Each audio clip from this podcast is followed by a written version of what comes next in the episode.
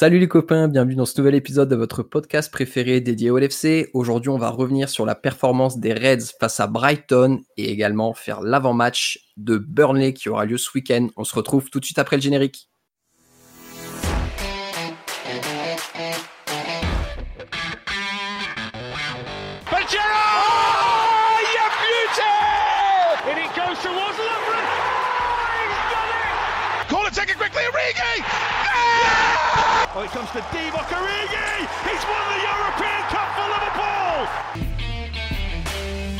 Bonjour à toute la francophonie qui s'intéresse de près ou de loin au Liverpool Football Club et bienvenue dans ce nouvel épisode de Copain, Copain, le podcast des champions d'Angleterre.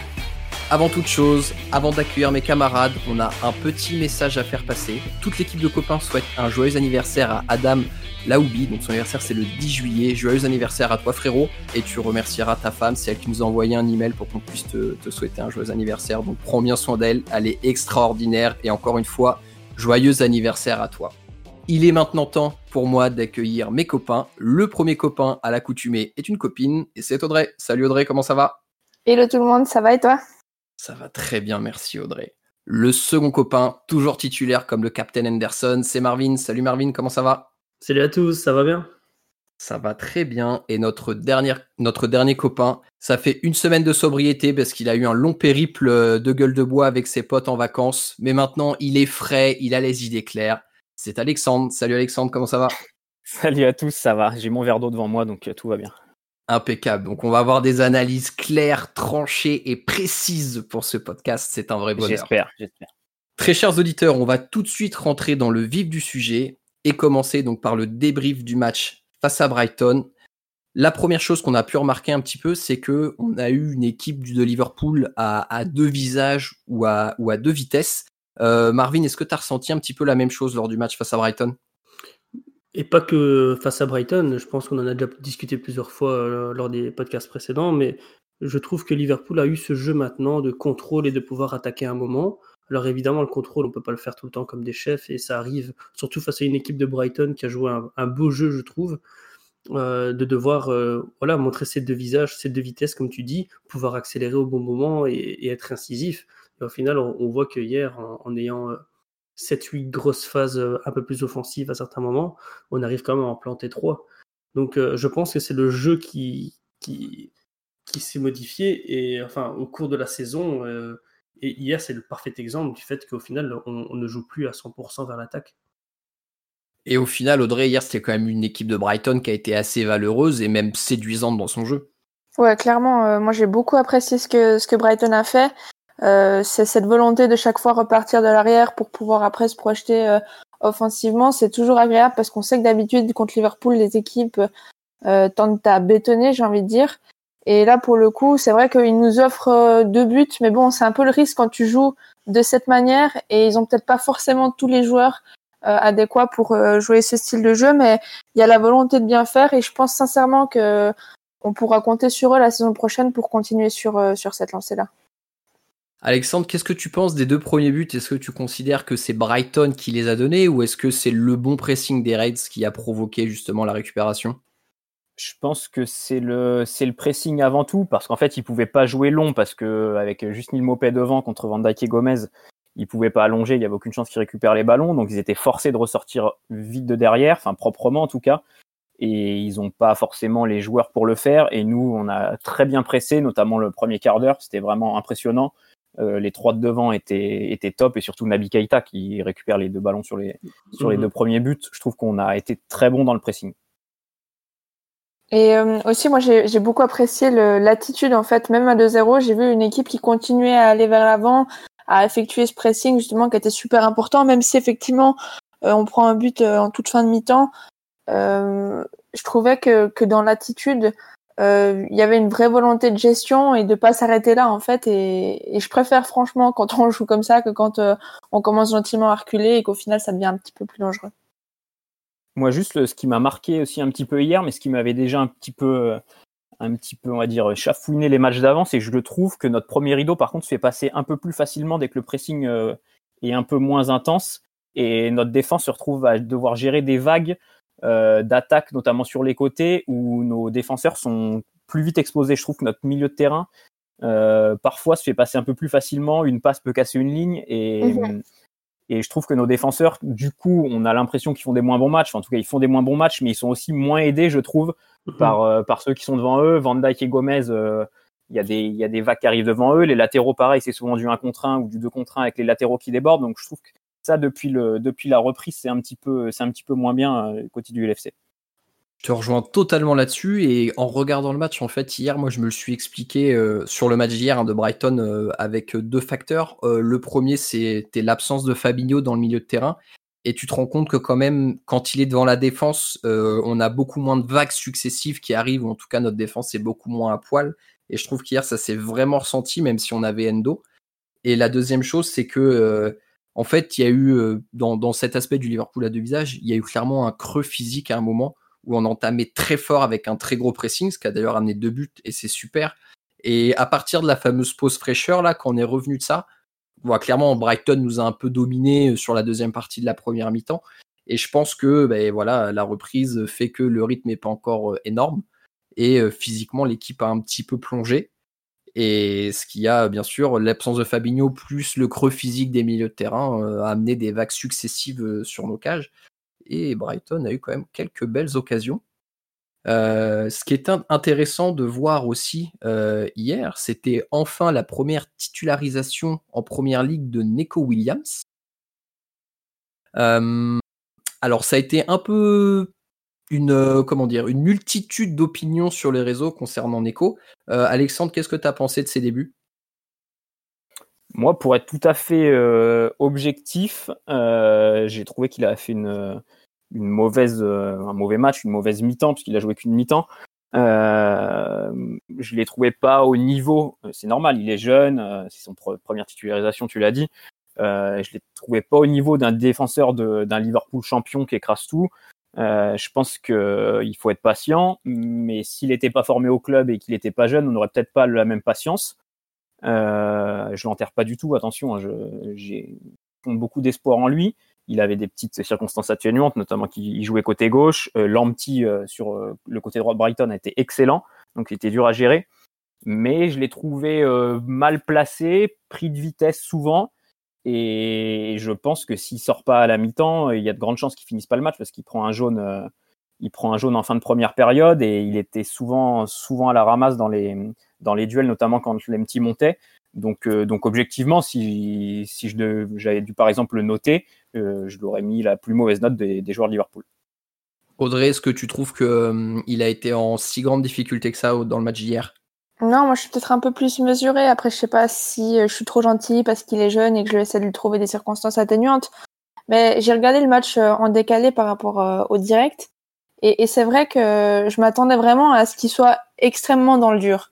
Et plus la mi-temps avançait, plus je le trouvais pas si mauvais je suis absolument pas friande de, de comparaison, mais j'ai un peu revu les débuts de ta, tu sais, cette volonté, cette euh, envie d'apporter offensivement, mais un peu cette naïveté défensive par moment où justement tu le vois essayer de tirer le maillot, essayer de charger pour euh, parce que justement il est en retard. Et j'ai aussi trouvé qu'il était un peu exposé. Euh, le, le, repli défensif, notamment de, de Hawks, était pas super. Euh, mhm. Enfin, ça le mettait pas non plus très à l'aise. Et euh, mais j'ai quand même trouvé qu'il y avait eu deux trois bons trucs, notamment quand il faisait des montées et tout ça, et, surtout défensivement quand il est revenu sur euh, sur Trossard à la 20e où euh, effectivement il est attiré par le bloc parce que ça défend de l'autre côté et ensuite il te fait un sauvetage en, en, sautant sur le ballon au point de penalty et, et certainement que, que ça sauve un but. Hein. Ouais, exactement. Alors sur, sur ce cas-là, il, il, rattrape sa propre erreur parce que sur le marquage, il est il a la ramasse totalement. Par contre, après, il trouve quand même euh, la niaque pour revenir et pour tacler Trossard, donc ce qui a été, euh, ce qui a été une bonne chose. Marvin, du coup, s'il y avait des axes d'amélioration à tirer pour Neko Williams, qu'est-ce que tu donnerais? Hum, c'est le côté, je pense, se précipite trop. Par exemple, on a, enfin, beaucoup de gens parlent du, goal de, Brighton, comme quoi ben, ça vient de son côté, il est un peu fautif, etc. J'ai re-regardé les images très attentivement. Euh, il y a à boire et à manger. Concrètement, ben, déjà, Ox, il pressing sur, sur personne il, est, dans le coin, enfin au bord de la ligne, et il y a mais aucun joueur de Brighton, donc il sert absolument à rien. Et en fait, la passe tranchante qui casse vraiment la ligne force Neko à se projeter. alors, au lieu de temporiser le, joueur qui sur le qui le marquage, mais il, fait un pas de trop qui permet donc du coup de, prolonger vers le, joueur qui déborde. Et donc du coup, ça a créé un décalage. Et, et en fait, c'est ça le problème, c'est que je pense que son placement n'était pas forcément idéal. Il était peut-être pas assez guidé, je ne sais pas, par Van Dijk ou quoi que ce soit. Par exemple, l'action où il se jette pour euh, contrer le tir de Trossard. Mais à aucun moment, euh, la défense doit être étirée et amenée du côté droit du terrain pour que Neko doive se limite défendre entre le point de penalty et le petit rectangle du côté droit. Je veux dire, là, il y avait quelque chose qui n'allait pas, donc il y avait un, décalage qui se créait, donc il n'était pas aidé par rapport à ça. Et donc je pense qu'à améliorer, c'est vraiment euh, travailler avec lui sa position. Je ne sais pas si c'est réellement un arrière droit euh, pur quand on voit son positionnement, plus un latéral offensif. Mais euh, voilà, jouer côté gauche en plus, ça, n'aidait pas. Je suis, d'accord avec ce que tu dis, Marvin, sur le, côté gauche qui l'a pas aidé, parce que la grosse circonstance atténuante pour moi, c'est au-delà de ses, que ce soit ses débuts, c'est qu'il jouait dans un côté gauche en plus expérimental, quoi. C'était pas le côté gauche habituel. Euh, il y avait donc Keita relayeur gauche et Ox ailier gauche, qui est ce qui est pas le cas souvent. Et je suis d'accord avec vous que Ox euh, dans le repli défensif a été a pas été bon parce que si on a vu autant Lampty, c'est pas normal, quoi. C'est mm -hmm. gauche de gauche de d'essayer de contrer ses, contrer ses montées. Donc je suis d'accord avec vous pour, pour euh, cette circonstance atténuante. Et je rejoins en fait pas mal ce qu'a dit Audrey sur le fait que Neko a beaucoup de similitudes avec Ta.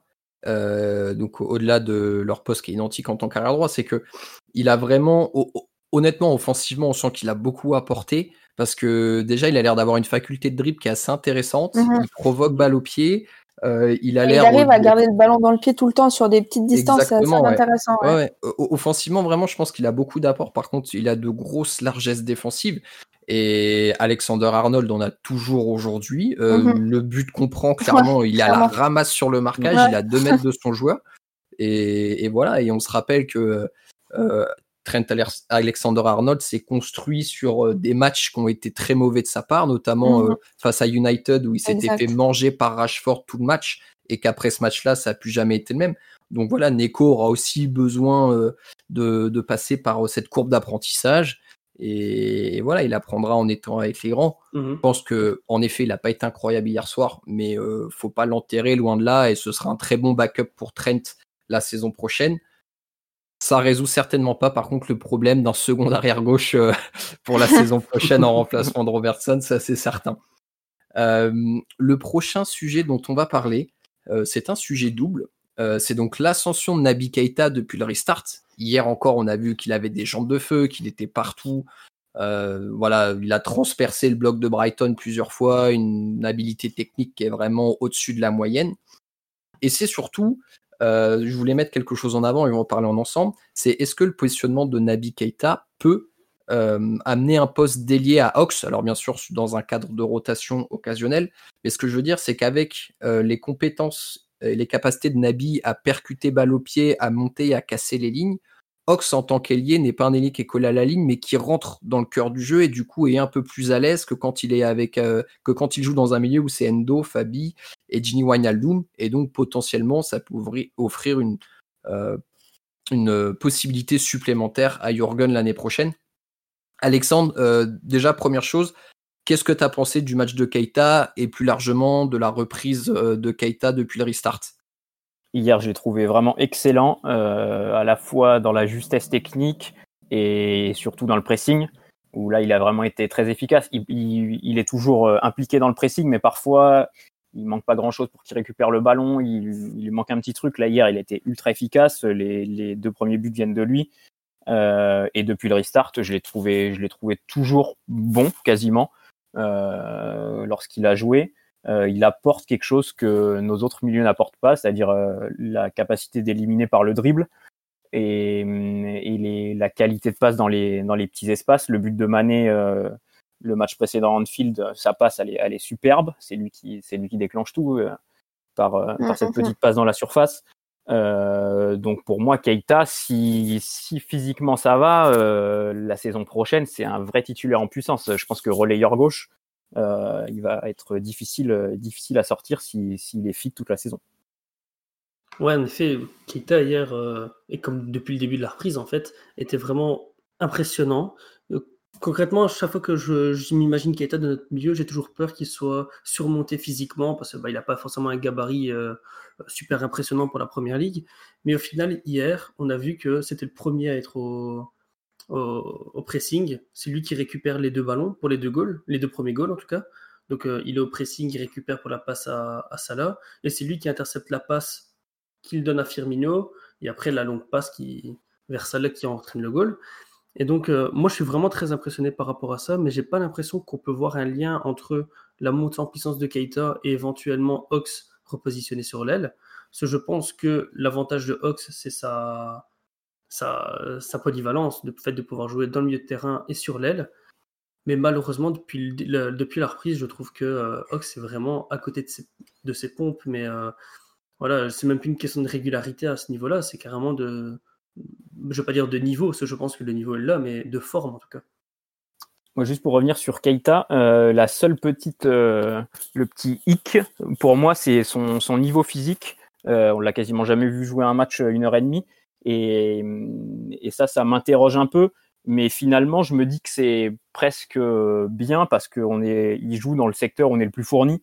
Et que s'il fait 60 minutes à très bon niveau, on a on a largement de quoi faire derrière sur le banc. Euh, il y a Wijnaldum, il y a Milner, il y a Kirsty Jones même qui peut jouer, qui peut jouer à ce poste. Euh, Ox dont on parle, qui peut jouer aussi relayeur euh, parfois. Donc, donc finalement, c'est c'est pas un si gros un si gros problème que ça, même si ça serait bien qu'il s'étoffe et qu'il finisse par jouer 90 minutes. Audrey, tu voulais ajouter quelque chose sur le Ox Ouais, effectivement, parce que c'est vrai que sur le dernier podcast, j'avais émis un peu quelques doutes euh, quant à la capacité de, de Hawks de jouer sur l'aile. Pour moi, ça reste un, milieu de terrain, un relayeur, euh, un 10, enfin un 8, un peu partout euh, où vous voulez au milieu de terrain. Mais euh, j'ai toujours un peu, pas une crainte, mais j'ai l'impression qu'il est limité quand il est sur un couloir. Et, euh, et c'est vrai que cette idée qu'il puisse rentrer, sachant en plus que, que les latéraux montent beaucoup à Liverpool, c'est pas une idée stupide quelque part. Euh, Maxime, brillante idée si tu veux même.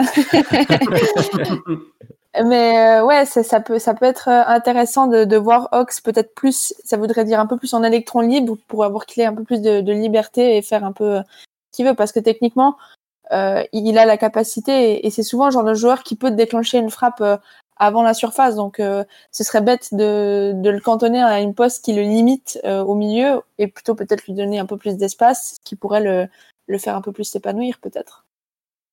On va bientôt passer à l'avant-match euh, de Burnley. Avant ça, l'équipe, vous allez me donner vos tops et vos flops pour le match de Brighton d'hier. Marvin, on commence par toi.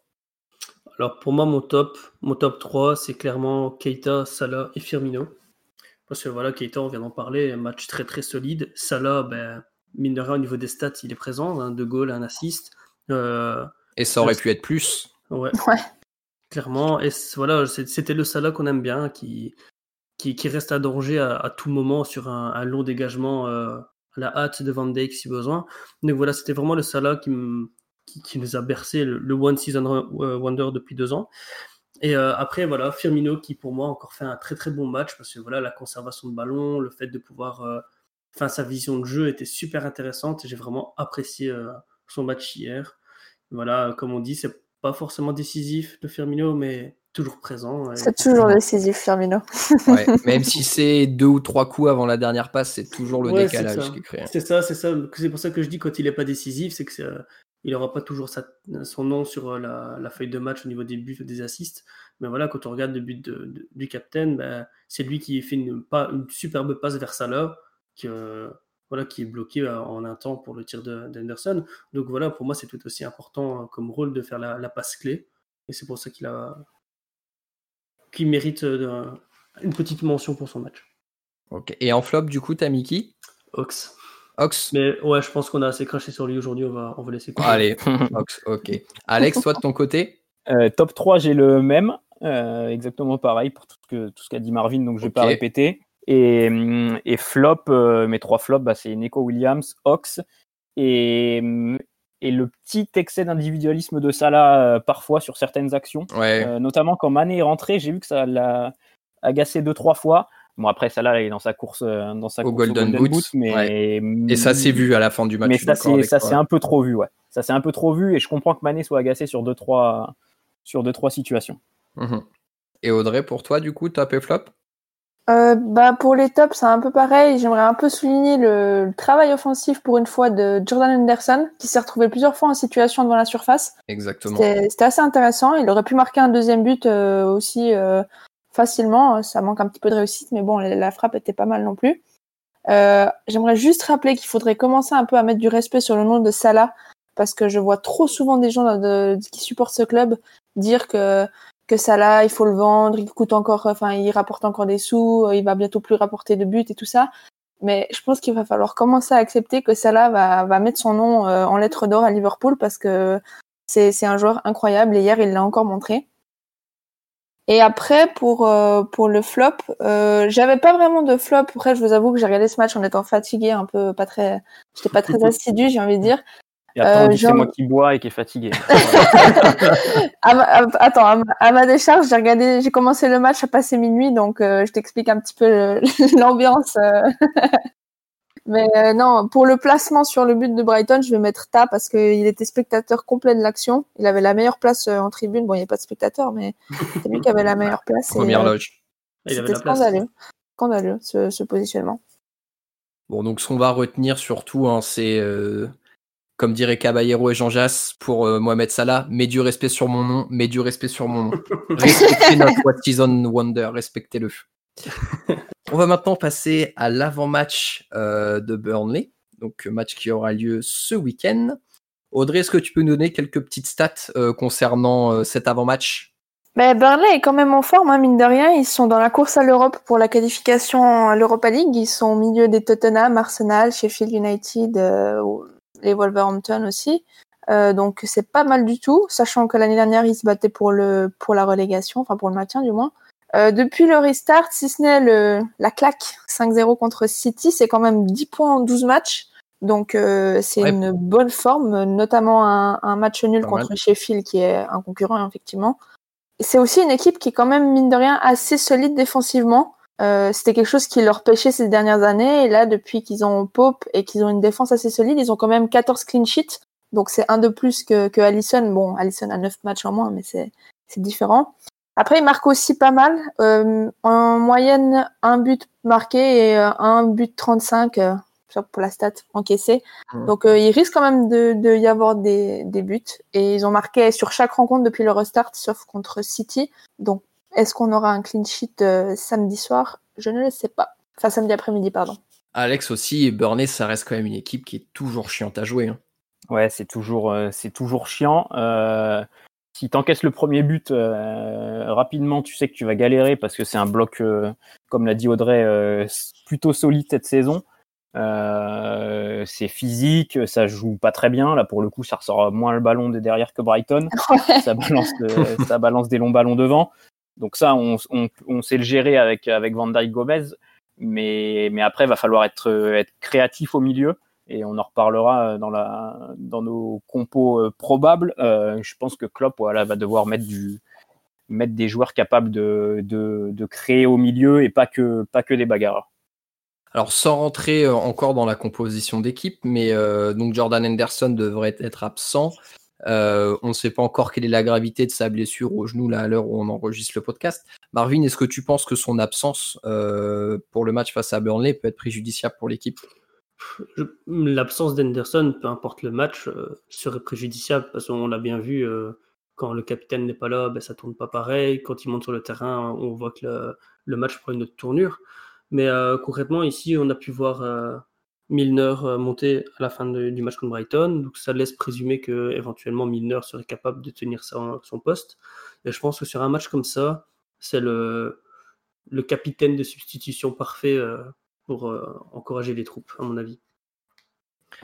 Et donc, en l'absence de Jordan Henderson, Klopp va devoir alors peut-être pas réinventer, je m'emballe un peu en termes euh, de comment choisir le, mot juste, mais en tout cas, va devoir recomposer son milieu de terrain. Audrey, tu partiras avec quoi comme compo?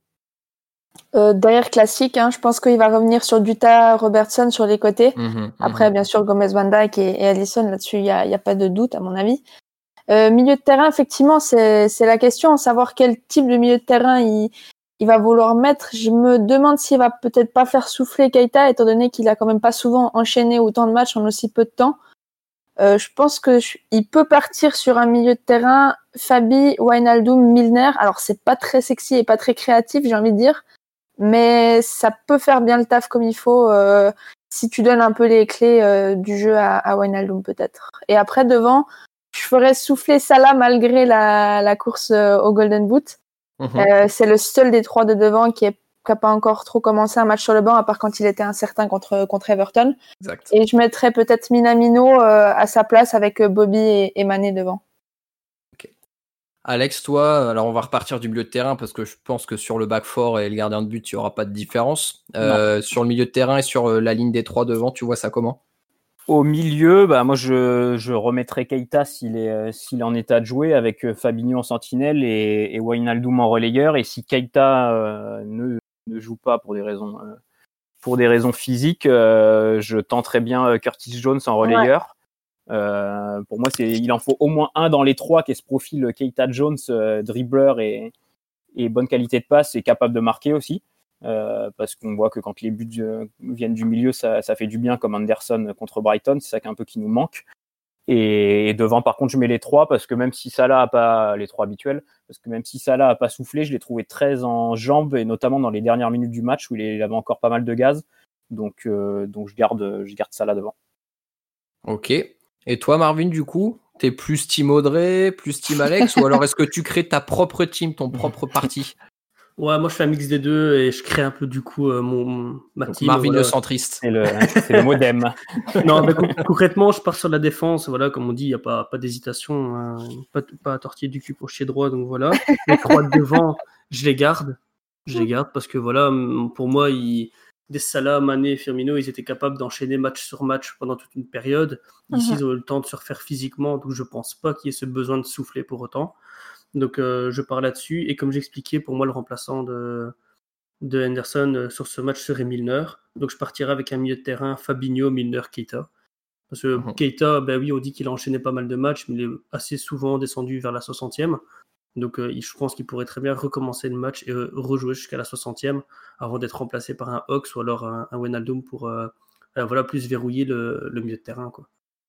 Bah écoute, j'ai exactement la même compo que toi, Marvin. Moi, je pense que euh, vu que Burnley c'est une équipe assez physique, en effet, il faut remplacer Endo par Milner parce que Milner c'est quand même un joueur qui va mettre, qui va mettre de l'impact physiquement un peu plus que Gini.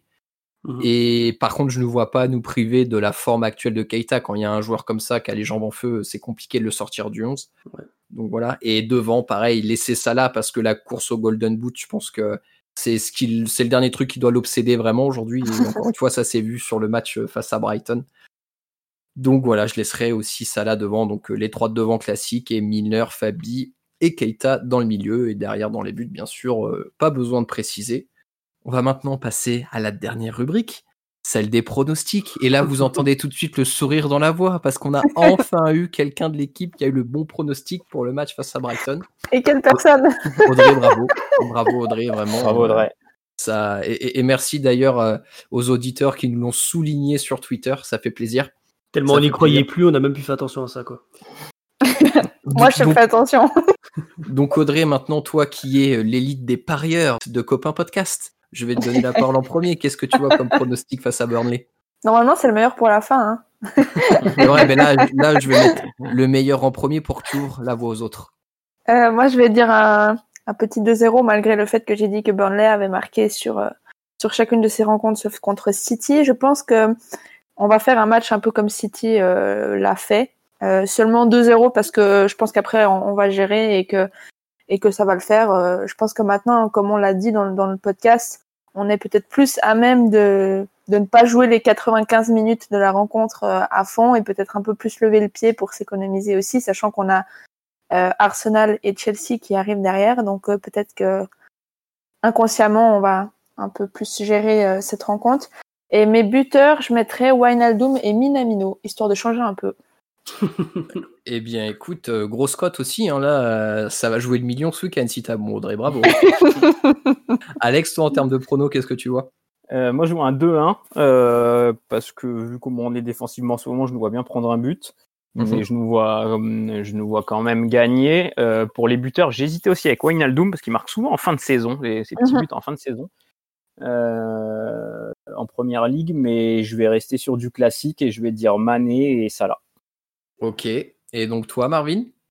Moi, je partais sur un 3-0 parce que pour moi, l'homme qui est vraiment en forme sur tous les matchs contre Brighton, contre Burnley, c'est Bobby, qui a quand même marqué 4 buts et fait plusieurs un, assist, je pense, sur les trois derniers matchs.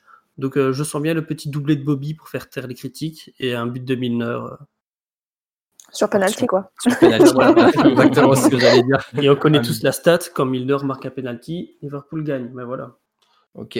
Bon, après, sur cette saison-là, euh, des trucs où, enfin, des matchs où il se passe des choses et Liverpool gagne, il y en a quand même quelques-uns. Hein. Euh, ça, c'est un peu la stat qui veut rien dire. Mais on la garde quand même. On la garde, c'est ça, c'est ce qui est beau. Et ça montre l'importance quand même euh, d'un joueur comme James Milner qui, dans des moments à, forte pression psychologique comme ça, est présent, répond présent Grosse dédicace à son péno face à Leicester en début de saison qui a pesé très très lourd dans notre course au titre. Et toi, ton prono? Et moi, mon prono, oh là là. Euh, moi, je vois bien. Moi, non, moi je vois bien un, 2-0. Euh, voilà, il recopie l'élite. Voilà, J'ai eu la chance de préparer l'émission en amont et d'avoir vu le score d'Audrey, du coup je fais exactement pareil. Donc 2-0, tout pareil qu'Audrey, merci, au revoir. but, de, Keita et, but de Mo, parce que l'équipe, euh, on voit quand même que sur la construction de ses attaques, une fois que le match est plus ou moins dans la poche, c'est beaucoup orienté vers Salah pour le faire marquer. Euh, donc je pense que ce schéma va se répéter encore face à Burnley ce week-end. Donc maintenant les copains, il va vraiment être temps de conclure. Merci beaucoup de m'avoir accompagné pour ce numéro euh, donc de débrief Brighton et d'avant-match face à Burnley. Merci à vous de nous avoir écoutés jusqu'ici. On souhaite encore un joyeux anniversaire à Adam. Joyeux anniversaire frérot. Profite bien de tout ça. On se retrouve très bientôt pour un prochain épisode. D'ici là, portez-vous bien et surtout n'oubliez pas, vous êtes champion d'Angleterre et vous ne marcherez jamais seul. À bientôt tout le monde, salut. Up